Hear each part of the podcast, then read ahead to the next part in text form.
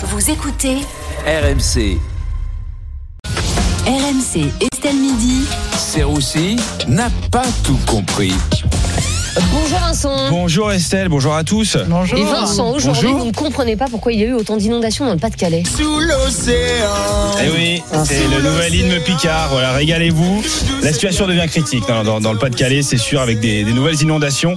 Euh, L'adjoint au maire de la ville de, de Blandec a même installé une banderole hein, euh, devant sa maison pour demander d'agir. Voilà, le mec se demande à lui-même d'agir contre ces inondations.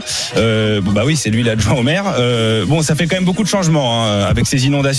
À commencer par le nom hein, des habitants. euh, on les appelle les sinistrés hein, maintenant. Enfin, les ch'tinistrés, euh, pour être Oh. exact.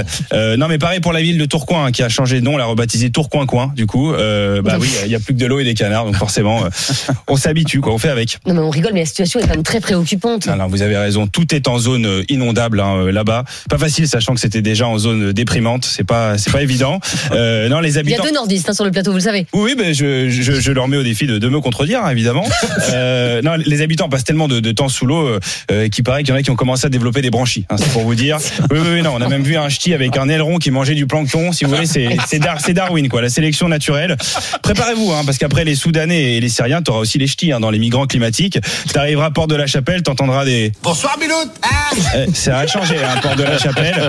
Ah bah oui, euh, ça va être compliqué. hein. Tu verras Fred Armel dealer du maroilles à la colline du Crac. Ça, ça sera n'importe quoi.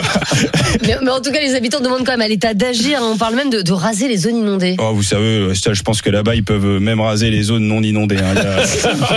Oh, il y a des quartiers dans le nord qui, qui sont pas évidents. Les habitants essayent quand même de revendre leurs biens hein, pour essayer de s'en sortir, mais pour l'instant, il y a, il y a que des les dauphins qui ont, qui ont fait une offre.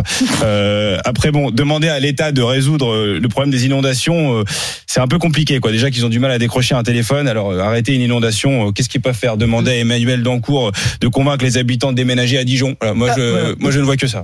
Euh, Vincent, dans Estelle Midi, on s'est aussi demandé s'il fallait instaurer des, des quotas de visiteurs pour lutter contre le tourisme de masse. C'est une très bonne, c'est une très bonne remarque. Tu vas à Venise, il y a tellement de touristes chinois, tu dis putain merde, on s'est, on s'est trompé de vol. Qu'est-ce qui se passe? C'est la cité des Doges ou la cité interdite? Non, il y a- il y a beaucoup trop de touristes, Estelle, c'est une catastrophe. Mais justement, la ville de Venise a, annoncé qu'elle voulait diminuer le nombre de touristes. Tout à fait, vous avez raison. Ah Mais oui ne, ne vous inquiétez pas, hein, pour ceux qui veulent partir à Venise, si vous pouvez pas y aller, vous pourrez toujours aller dans le dans le Pas-de-Calais. Euh, là- Là-bas, c'est comme Venise. hein, Il y a de l'eau partout. euh, ça fait du tuning sur les gondoles. euh, vous allez vous régaler.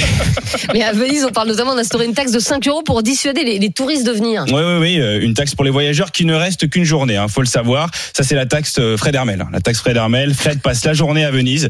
Il essaye de choper tout ce qui bouge. Euh, il est là, sur sa gondole avec son béret. Eh, bonjour à tous, je m'appelle Fred Hermel. Ragazzi, comment ça va? La pasta, la mamma, ma che bella, che bella.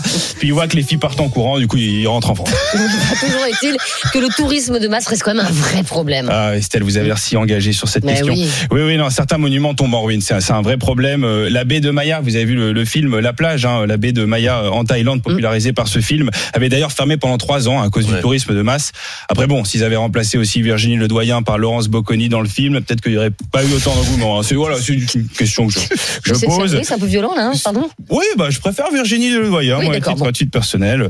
En tout cas, voilà, certains pays ont, ont décidé même de fermer de vieux monuments historiques hein, pour les préserver, notamment euh, Michel Drucker et, et Thierry Moreau.